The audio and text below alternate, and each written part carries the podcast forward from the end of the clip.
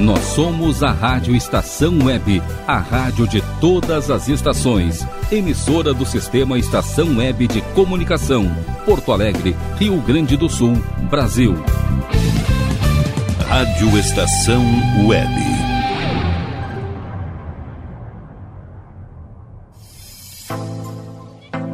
A Organização Mundial da Saúde já vem alertando desde outubro de 2019 que há cerca de 18,6 milhões de brasileiros sofrendo com algum tipo de transtorno mental. Entre os jovens, isso vem aumentando. Segundo uma reportagem da Folha de São Paulo, a ansiedade é o problema mais comum, para falar sobre isso hoje, estamos aqui com a psicóloga Tassiana Lauerman, a doutora em educação pela PUC e professora de história Bárbara Groff, e as jovens Bruna Ferreira e Jaqueline Moreira, que foram convidadas a expor seus medos e anseios nesse início de vida adulta. Meu nome é Laura Pontim, você está ouvindo Papo da Estação e o assunto de hoje é Me formei no ensino médio. E agora? Papo da Estação. Apresentação: Laura Pontim. Bom, nada melhor que começar esse assunto contextualizando né, essa saída do ensino médio para a vida adulta.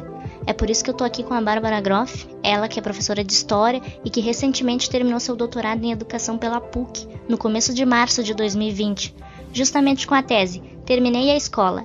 E agora? É uma referência e tanto para a gente conversar sobre isso no momento, né, Bárbara? Explica para a gente sobre essa tua pesquisa. Eu sei que ela conta a trajetória de jovens egressos num colégio estadual aqui de Porto Alegre, que é o Cândido José de Godoy.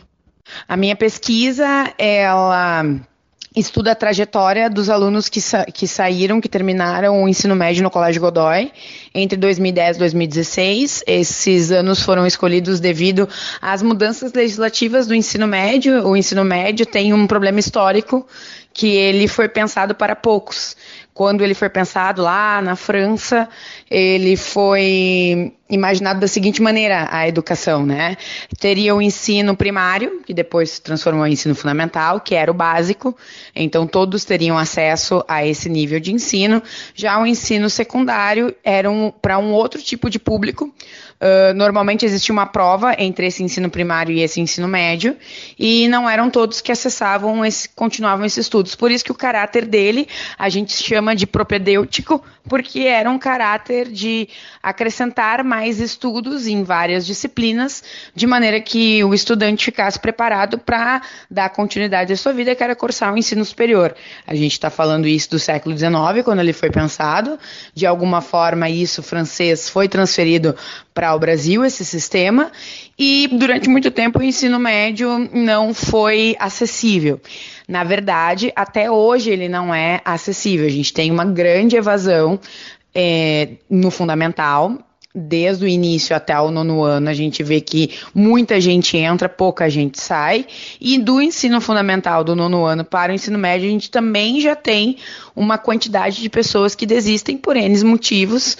A gente não pode pensar que é só uma questão tipo de preguiça ou não quer estudar, tem questões que são relacionadas a trabalho, a acesso à escola de ensino médio, gravidez, as meninas principalmente, uh, perspectivas, não perspectivas, né? Essa desigualdade brasileira, ela corta perspectivas de futuro e dificulta outras possibilidades e aí acaba cortando os sonhos dessa gurizada. Mas enfim, mesmo assim, quem acessa o ensino médio não é a mesma quantidade que termina. Então vai tendo um funil até o final dessa educação básica.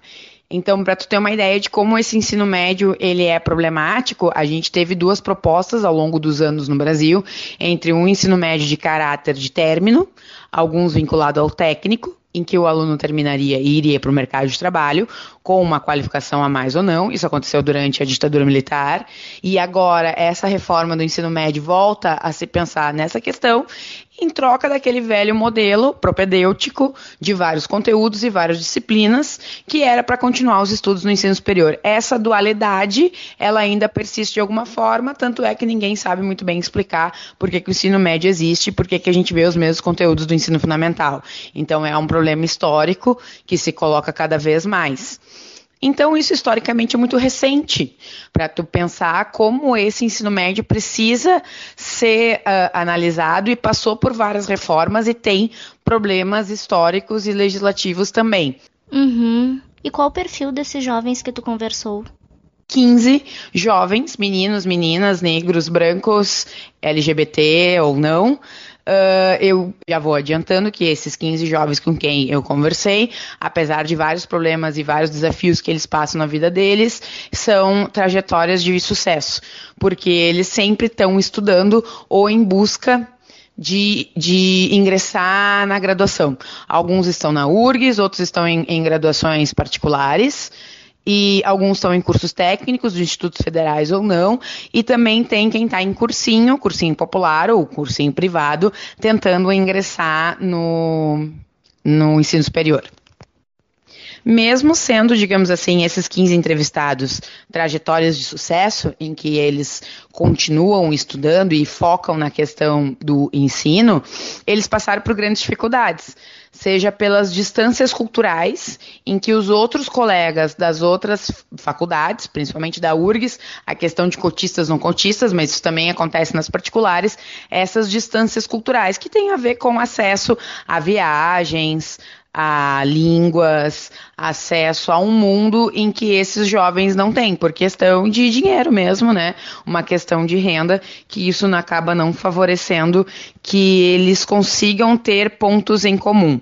Então, o que eles acabam relatando ao longo do tempo, é, alguns, né? Não todos, é que tem uma certa separação, que ela não é declarada, mas acontece entre pessoas que têm uma vivência comum de dificuldades, que trabalha, que não tem um tempo livre para ir para a cidade baixa, que não tem uh, possibilidades de viagem durante as férias, viagens internacionais, viagens dentro do Brasil.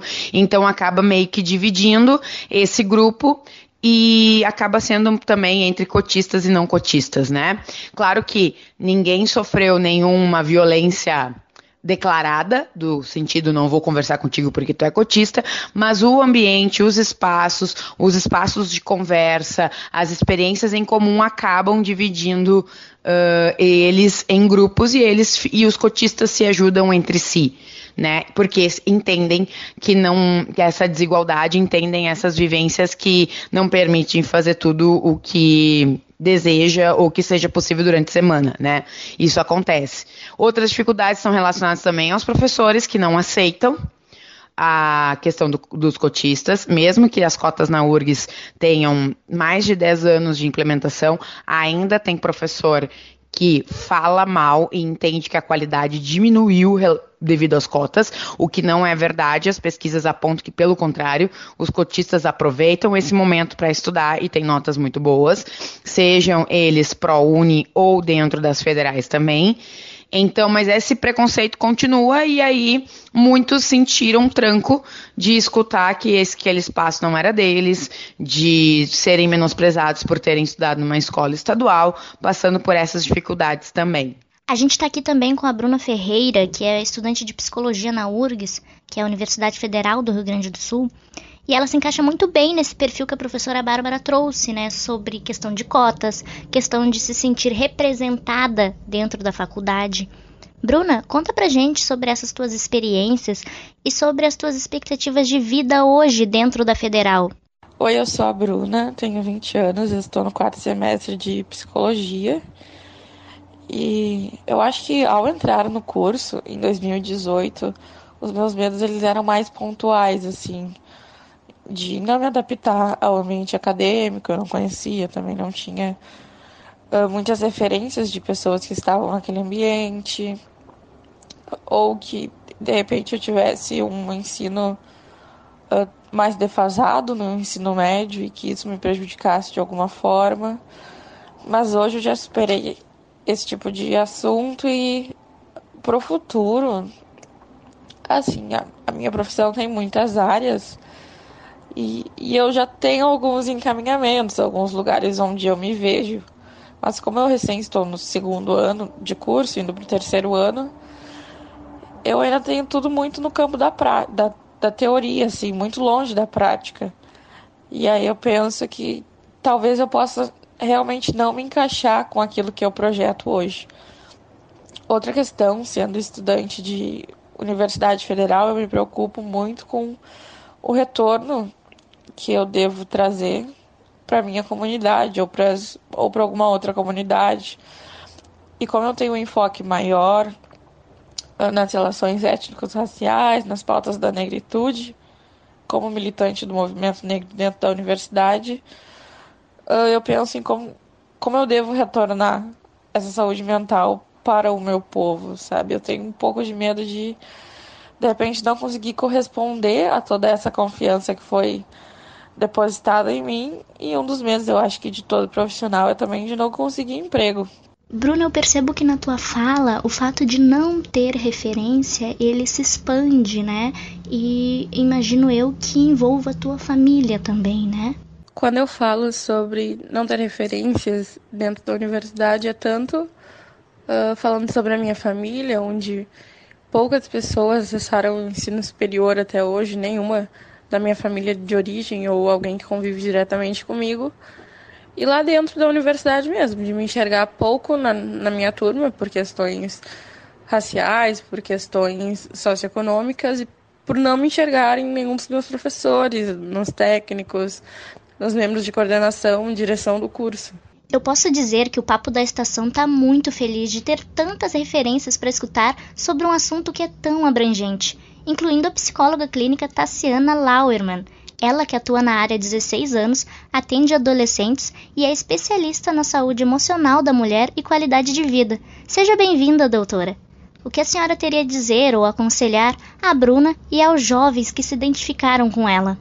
Bruna, te respondendo aos questionamentos que tu fez, eu te diria sim que como estudante de psicologia no início do curso, provavelmente muita coisa ainda vai mudar. Tudo aquilo que tu imaginou, que tu desenhou, que tu eh, criou dentro da tua cabeça, provavelmente vai mudar porque tu está recém começando um curso e realmente ainda é muito teórico.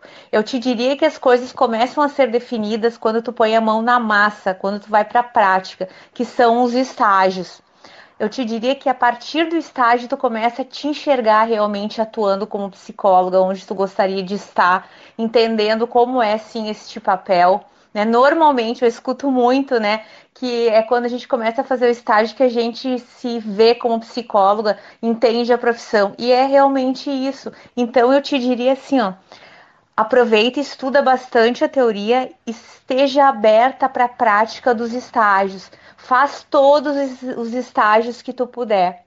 Aproveita todas as oportunidades, até aqueles estágios que tu acredita que tu não gosta. Muitas vezes tu vai te surpreender, talvez. Então, assim, pratica bastante. Dentro da faculdade é o momento que tu tem para isso. Em relação a ter medo de não achar trabalho, é, te dedique muito. Seja a melhor psicóloga que tu puder ser tenha o teu diferencial, esteja aberta para as mudanças. O que, que eu quero te dizer com isso, né? Hoje em dia, né, eu estou falando aqui contigo, eu estou em casa devido ao vírus, devido à quarentena, e eu estou atendendo os meus pacientes online.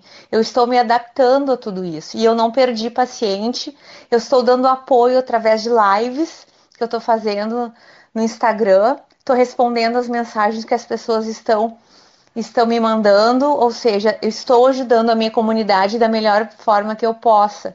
E a gente estando aberta né, às oportunidades, a toda a evolução do mundo, a gente se, se atualizando, né, eu te diria, tu nunca vai parar de estudar, com certeza tu vai achar o teu lugar, tu vai ser feliz na profissão assim como eu sou, e tu vai viver da tua profissão realizada. Te desejo uma boa sorte e luta pelos teus sonhos, não desista. É isso aí. Doutora, conta um pouco pra gente sobre essa tua experiência com os jovens. É comum ver eles lidando com toda essa ansiedade? Muito comum eu receber adolescentes com essa dificuldade de ingressar no mundo de jovens adultos, de sair do colégio, de ir para a faculdade. E muitas vezes as dificuldades são eu não sei o que, que eu quero fazer na faculdade, eu tenho dúvida, ou como vai ser na faculdade e muitas questões relacionadas a se eu sou capaz ou não de fazer essa transição, de entrar no mundo né, de jovens adultos tendo responsabilidade, dando conta de fazer o que eu tenho que fazer. Muitas vezes os adolescentes têm medo dessa, né, criam uma fantasia de que como a faculdade, né, é mais livre, os professores não ficam em cima, a gente tem que estudar sozinho, eles têm medo de não conseguir fazer isso. É, então, na verdade, o trabalho que é feito é trabalhar autoestima, autoconhecimento, trazer a confiança e mostrar para o adolescente a capacidade que ele tem e que sim, ele é capaz de passar por tudo isso, assim como ele passou quando ele entrou na escola, quando ele era pequenininho, quando ele era uma criança. Cada dia que a gente vai vivendo o que tem que ser vivido, né? A gente vai conseguindo, isso vai dando força para a gente seguir no caminho. E muitas vezes os adolescentes buscam a terapia justamente para conseguir né, enfrentar tudo isso. Porque o medo é em relação ao novo, eu não sei o que me espera dentro de uma faculdade. Né? Eu não sei o que, que eles vão exigir de mim. E os meus amigos, né? Muito, muita questão assim, de deixar os amigos do colégio. Será que eu vou ter amigos na faculdade? Será que eu vou me enturmar? Será que eu vou conseguir apresentar os trabalhos que eu preciso apresentar? Então, na verdade, vocês precisam, adolescentes, entender que tem um período de adaptação. Vivam esse período de adaptação. E se vocês tiverem dúvida, busque a terapia. Ela, vai te trazer segurança e autoconhecimento. Com certeza. Bom, esse primeiro exemplo que a gente traz da Bruna, que é uma universitária lidando com seus problemas pessoais e dentro da faculdade mesmo, a gente sabe que é uma das realidades dos jovens atualmente. Claro que não são todos eles que estão dentro de uma faculdade hoje no Brasil. O ano passado, o MEC, que é o Ministério da Educação, apontou que 80% dos jovens entre 18 e 24 anos não estão dentro de uma faculdade. E se por um lado temos aqueles que não estão por simplesmente não quererem, e eu acho que isso é uma questão importante de se trazer, porque tem jovens que simplesmente priorizam fazer outras coisas na vida naquele momento, e tá tudo bem. Por um lado, no Brasil há hoje uma gama enorme de jovens que querem e querem muito realizar o sonho de cursar o ensino superior. Segundo uma pesquisa realizada em 2017 da Associação Brasileira de Mantenedoras do Ensino Superior, Sete em cada dez estudantes gostariam de ingressar na faculdade logo após concluírem o ensino médio. No entanto, 76% deles afirmam que adiariam a entrada na faculdade por não terem condições de pagar ou obter bolsa ou financiamento. Doutora, como que fica a saúde mental nesse momento? Essa frustração de querer entrar no mundo do ensino superior e não conseguir deve gerar uma ansiedade enorme. É por isso que a gente recebe com muito carinho a Jaqueline Moreira, ela que aceitou o convite de dividir conosco a frustração de ainda não ter conseguido entrar numa faculdade. Seja bem-vinda, Jaque. Hoje o que me impede de estar na faculdade é a questão financeira, porque eu não tenho dinheiro para pagar uma faculdade particular que é bem caro para minhas condições e para eu estudar numa faculdade pública, a maioria tem que ter tempo, né? Quem trabalha o dia todo não tem esse tempo disponível para estudar, ainda mais quem tem que se sustentar, pagar aluguel. Eu me sinto mal porque eu queria estar estudando agora, mas infelizmente, nas minhas atuais condições, não tenho como. Então, o jeito é esperar para quando der, né? E pagando particular e fazer o mínimo de cadeiras possíveis até conseguir conciliar tudo, né? Isso acaba gerando uma angústia, né? A gente se sente mal por ver que o tempo tá passando e que a gente não consegue entrar na faculdade, que a gente tá ficando cada vez mais velho, fica com medo de se formar muito tarde e não ter oportunidade por isso. Na verdade, tem oportunidade, mas menos, né? Do que se tivesse se formado mais cedo, talvez. Aí passa essas coisas na cabeça. Doutora, como a Jaque mesmo disse, né? Pensamentos ruins começam a aparecer de acordo com essas situações que nos frustram. Nesse caso especificamente, como que a gente pode lidar com isso, né? O que, que a senhora aconselharia? O que eu diria para Jaque nesse momento, né, com tudo que ela está passando hoje, para que ela olhe para a vida dela de uma forma mais amena, de uma forma mais amorosa, que ela olhe para o que ela tem e ela entenda que agora é o que ela pode fazer. Então, quem sabe se ela olhar, eu, pelo que eu entendi, eu acho que ela só trabalha hoje, né? Olha para o trabalho que ela tem, né? E pensa o que, que ela pode fazer com esse dinheiro que ela recebe, né? No, trabalho dela. Será que ela não pode tirar nem um pouquinho por mês para ir guardando para a faculdade? Se ela já sabe que é um sonho, é um desejo dela fazer a faculdade? É se ela não tem tempo, será que ela não pode olhar para essa questão e conseguir arranjar um tempinho, nem que seja no final de semana, para ir estudando para o vestibular da URGS, para um, um, vestibular que exija dela mais foco nos estudos. Então, olhe para a tua vida de uma forma mais carinhosa e comece a buscar o que ela pode te oferecer. Tu tem tempo ainda né? De repente fazendo uma poupança, de repente fazendo alguns cursos à distância. Hoje em dia tem tanto curso acessível, né? Tem tanto curso gratuito que pode te ajudando, de repente fazer um curso técnico antes da faculdade para te arranjar um emprego melhor e focando na poupança da faculdade, tá?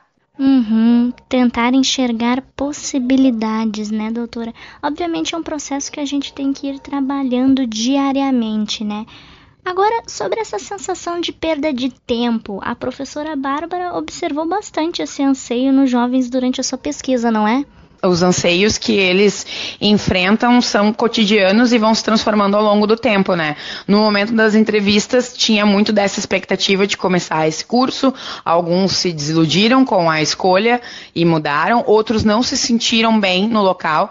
Tem uma menina que ela começou a engenharia civil na URGS e ela não se sentiu bem nesse espaço que normalmente é um espaço masculino, né? É um curso que tem um predomínio de homens e ela era negra em um espaço elitista, né? Engenharia, medicina, direito são profissões que têm uma trajetória histórica de elite e aí ela não se sentiu bem com aquela turma uh, não se sentiu agregada, achava que eles não falavam nada com nada, achava que engenharia era muito fechada entre si, que não pensava o social, que não olhava para outros espaços, e ela trocou de engenharia para psicologia. Então ela muda de um curso de exatas para um curso de humanas, né? Que tem uma outra, outra abordagem e uma outra perspectiva, e ela se sente muito melhor nesse espaço. E conhece coletivos negros que ajudam a entender esse espaço dos negros dentro de uma instituição que historicamente tem uma presença muito baixa de essa passagem do ensino médio para a faculdade ou para o curso técnico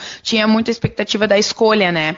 Tem uma menina, por exemplo, que passou em letras na URGS e ela não se sentiu não sentiu que, que o curso não era para ela, não se sentiu bem também e trocou, saiu, voltava fazendo cursinho para entrar também em psicologia. Então também tem um repensar. Muitas vezes se toma escolhas uh, do momento, né? Porque tu tem que marcar um curso no final do ensino médio, tu tem que seguir para uma carreira e muitas vezes tu escolhe e depois percebe que aquilo não é o teu caminho, então tu tem que dar um passo atrás e continuar de novo por outro lado, e isso gera ansiedade e medo porque tu passa de novo por esse vestibular, corre-se o risco de não passar, de não ser aprovado e ter que ficar mais um tempo no cursinho com aquela sensação de perda de tempo, né? Ah, eu tô aqui perdendo tempo de estar fazendo outra coisa. Eu acho que esse era um anseio que ela marcou e que pode representar muito muito bem.